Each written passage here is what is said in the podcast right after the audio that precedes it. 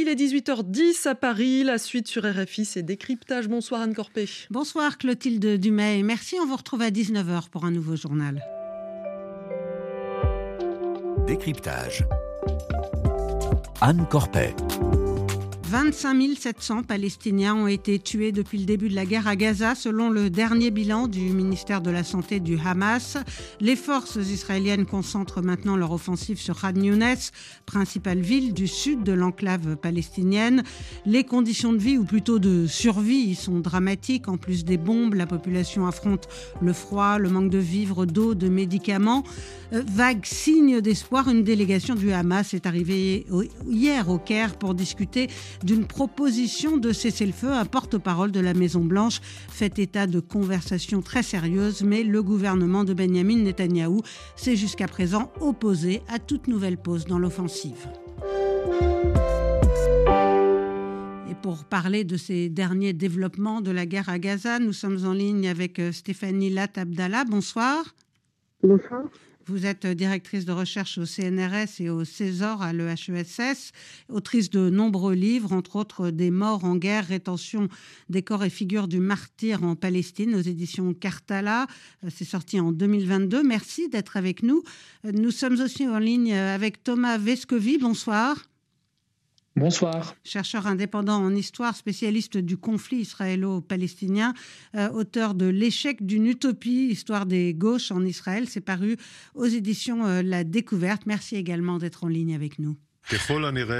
Vers 4 heures, une grenade RPG a été tirée vers un char qui assurait la sécurité des forces. et il y a eu une explosion des deux bâtiments qui se sont effondrés alors que la plupart des soldats se trouvaient à l'intérieur et à proximité de ces bâtiments. Il semble que ces bâtiments aient explosé suite au minage de ces bâtiments par nos forces pour démanteler les infrastructures terroristes dans le secteur. C'était le général Daniel Agari, porte-parole de l'armée israélienne, qui annonçait hier lors d'un point de presse la mort de 24 soldats, dont 21 réservistes la veille dans la bande de Gaza, même s'il est évidemment infime comparé aux pertes palestiniennes. C'est le bilan le plus lourd qu'a enregistré l'armée israélienne en une seule journée depuis le début de son offensive. Euh, Thomas Vescovi, la mort euh, de ces jeunes réservistes a-t-elle suscité une forme de choc dans l'opinion? Et est-ce que surtout elle peut accélérer les discussions sur la mise en place d'un cessez-le-feu?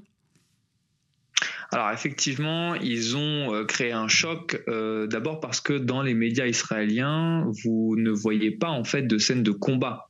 Vous voyez essentiellement une armée qui est plutôt dominante, euh, qui pénètre facilement dans la bande de Gaza et qui peut parfois rencontrer des escarmouches, mais qui concrètement domine la situation. Sauf que là, on a effectivement un nombre de victimes assez importantes et on a en Israël l'idée que l'opération se passe entre guillemets, j'ai dû entre plutôt bien du point de vue israélien, puisque de la même manière, dans les médias israéliens, on ne fait pas état, évidemment, de la situation absolument catastrophique des civils palestiniens. Il n'y a pas d'image de victimes palestiniennes, il n'y a pas d'image non plus de gens euh, qui sont, comme l'ONU l'a décrit hier, au bord de la famine. Euh, tout ça, finalement, est assez tu, puisqu'il y a l'idée de maintenir l'union militariste.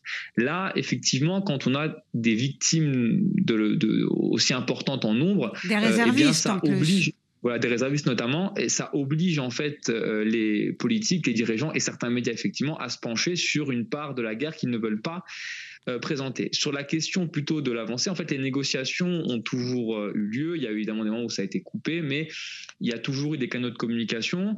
Euh, là où actuellement, en tout cas, ça, ça bloque, et, et Stéphane Tada pourrait évidemment mieux en parler que moi encore, c'est notamment sur le fait que, du point de vue palestinien, la question centrale reste celle justement des prisonniers.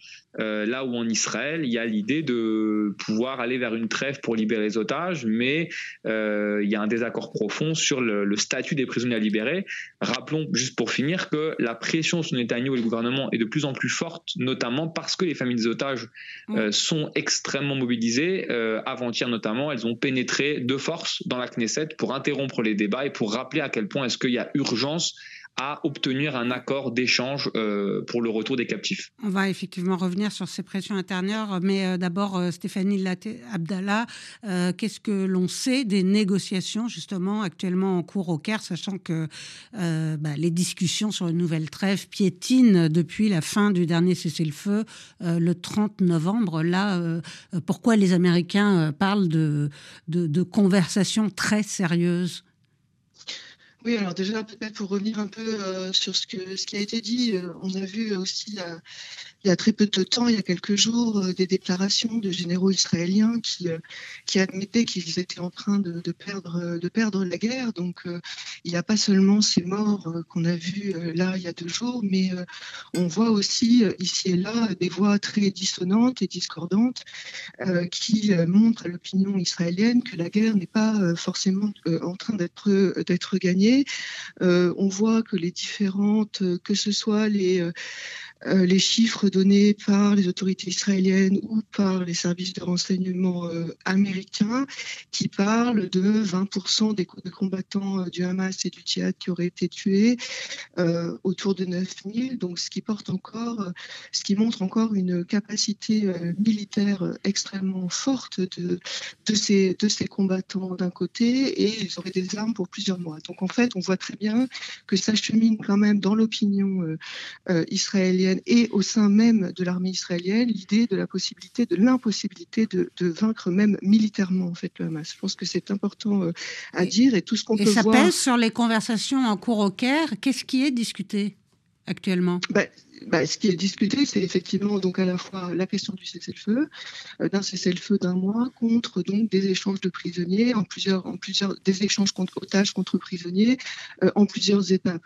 Euh, donc pour l'instant, Netanyahou bloque complètement sur sur cette possibilité, notamment d'une trêve. Il, s'obstine à penser qu'il, enfin, à, annoncer qu'il libérera les otages par la guerre. On, on sait très bien, et on l'a vu, que le seul moment où des otages ont été libérés, c'était au moment de la trêve.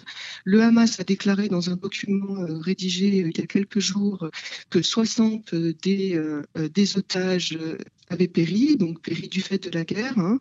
Donc on se rend bien compte, en fait, et l'opinion israélienne en a bien conscience, que en fait, faire durer la guerre, c'est mettre en péril de plus en plus la vie des otages.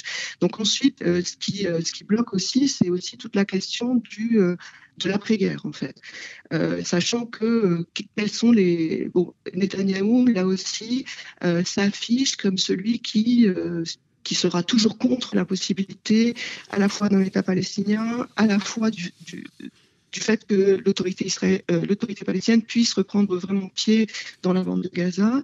Ce qui bloque côté du Hamas, c'est notamment côté Yahya Sinois, côté euh, leadership du Hamas à Gaza, la question de, euh, du désarmement et de la démilitarisation euh, dans le cadre d'un règlement plus, plus large du Hamas. Ce qu'il que, ce que, ce ne souhaite pas, je pense qu'il n'y a aucune confiance vis-à-vis des autorités israéliennes sur la capacité à respecter un quelconque accord dans le cadre d'un d'un désarmement. Alors, euh, après, juste un dernier mot. Il faut savoir que la proposition d'échanger euh, l'ensemble des otages contre l'ensemble des prisonniers palestiniens en Israël, soit bon, 8600 personnes euh, à peu près, est une proposition que le Hamas met sur la table depuis le début. donc en fait, si vous voulez, les, les échanges qui a eu lieu pendant la trêve étaient des échanges était quelque chose qui a tardé, mais qui aurait pu arriver beaucoup plus tôt, parce que le Hamas avait proposé depuis le début déjà d'échanger de, les femmes et les enfants contre les femmes et les enfants euh, prisonniers en Israël. Donc ça, c'est quelque chose qui n'est pas nouveau. Mais euh, ce qui est nouveau, et vous le disiez, c'est que ces discussions euh, se déroulent alors qu'en Israël, le, cabinet de guerre exprime euh, désormais publiquement ses divisions. Thomas Vescovi, il y a eu notamment le cas de l'ex-chef d'état-major Gadi Eisenkot qui a déclaré jeudi dernier qu'un accord était indispensable pour récupérer les otages. Ces déclarations, est-ce que c'est la forme de, de la fin d'une la fin d'une forme d'union sacrée en Israël? En fait, euh, je crois surtout qu'il euh, y a eu, après le 7 octobre, euh, un choc qui a amené une espèce d'union, mais qui était assez fragile, puisque Netanyahou, il faut le rappeler quand même, sortait de 40 semaines d'agitation et mobilisation contre son gouvernement. Donc, le gouvernement a été de circonstances, mais finalement, c'est assez, assez compliqué de, de, leur part. Là, en fait, où on a aujourd'hui une espèce de division, c'est principalement sur la situation de qu'est-ce qu'on fait dans l'après-guerre, surtout comment est-ce qu'on gère maintenant la situation où tout le monde se rend bien compte que les buts de guerre israéliens sont inatteignables. C'est-à-dire libération des otages et destruction du Hamas. Voilà. Alors, libérer les otages par la force, on voit bien qu'effectivement, euh, c'est une voie sans issue, puisque à l'inverse, chaque opération ben, coûte la vie d'otage.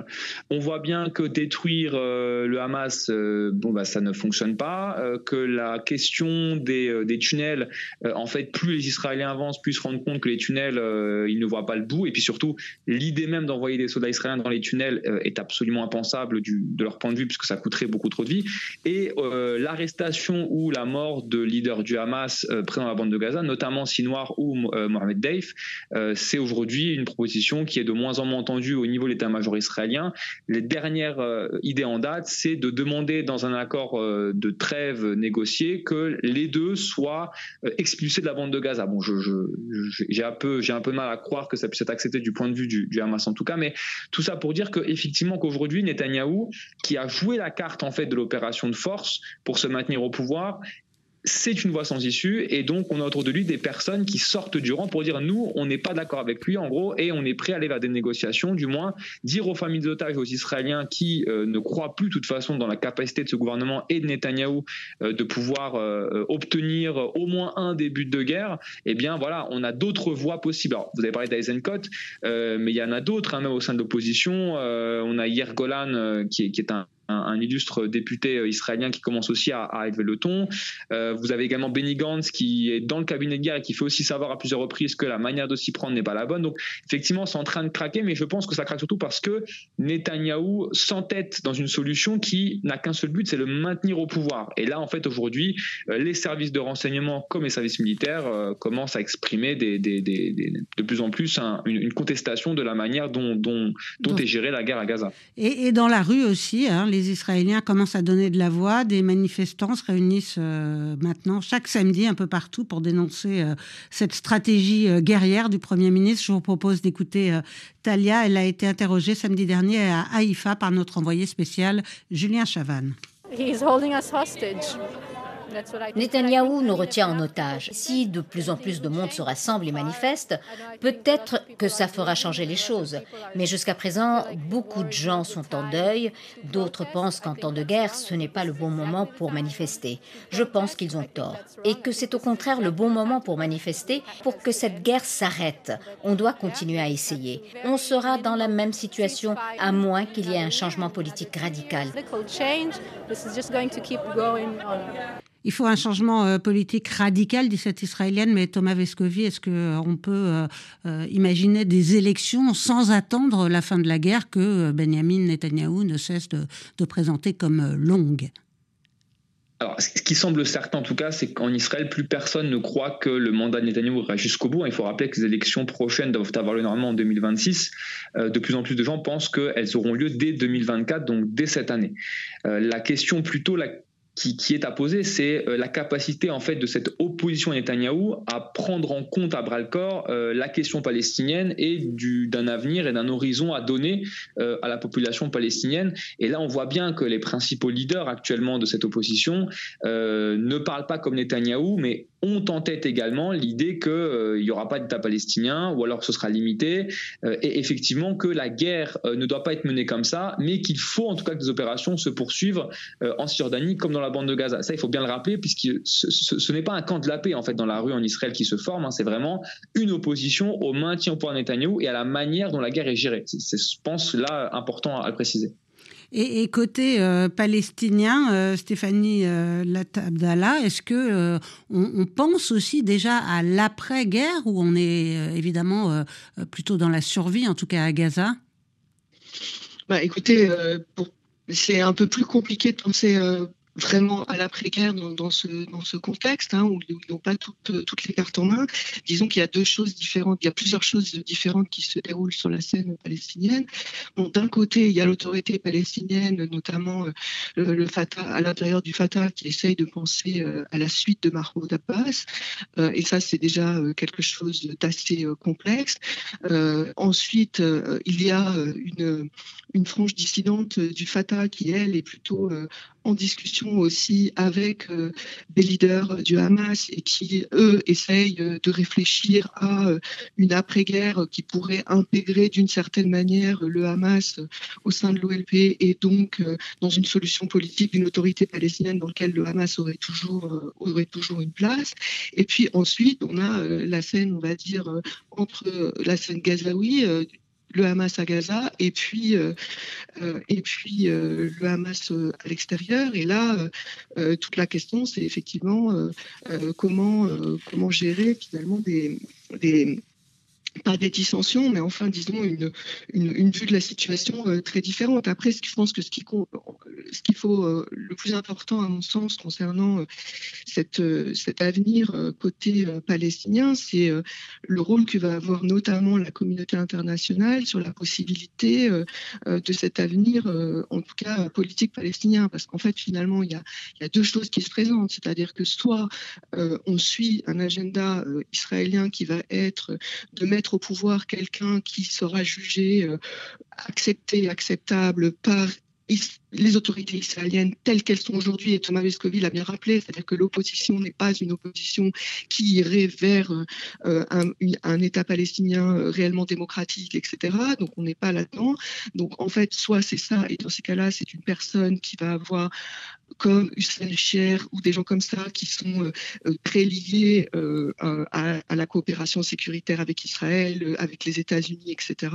Et mais qui ces personnes-là, ce type de personnes-là, ne sont pas les personnes qui sont souhaitées par la société et la population palestinienne.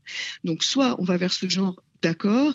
et là, on continue une dérive autocratique à intérêt sécuritaire israélo israélien, soit euh, l'idée est d'avoir vraiment un gouvernement représentatif de la population palestinienne.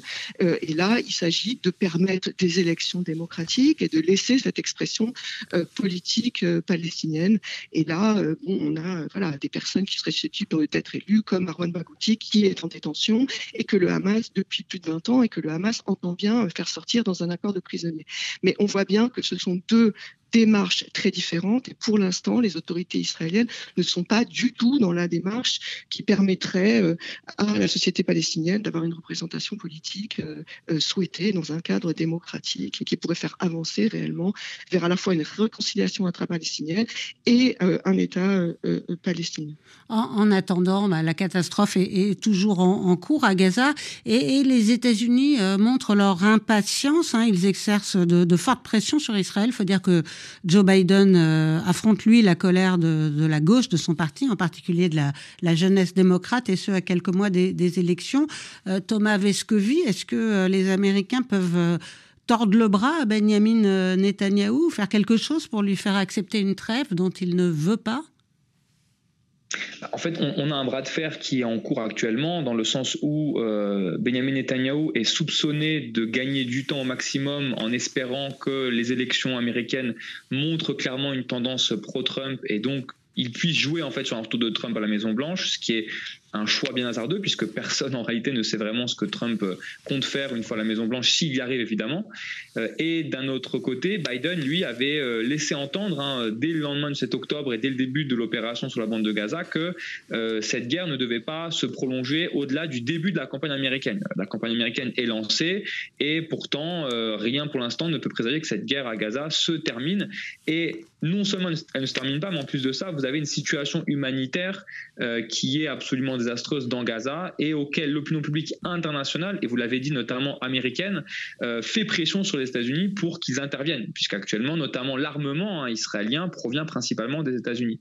Vous l'avez également dit, hein, chaque euh, meeting quasiment de Biden aujourd'hui est interrompu ou perturbé par des, militants qui sont potentiellement des électeurs démocrates et qui euh, ne comprennent pas l'entêtement de Biden à continuer à ce soutien défectible à, à l'État d'Israël. Merci beaucoup Thomas Vescovi. Euh, chercheur indépendant, spécialiste du conflit israélo-palestinien, et Stéphanie Latabdallah, euh, directrice de recherche au CNRS et au César à l'EHESS. Euh, merci à Hélène Avril à la réalisation, à Jogurta Hammer qui m'a aidé à préparer l'émission. Restez avec nous dans un instant.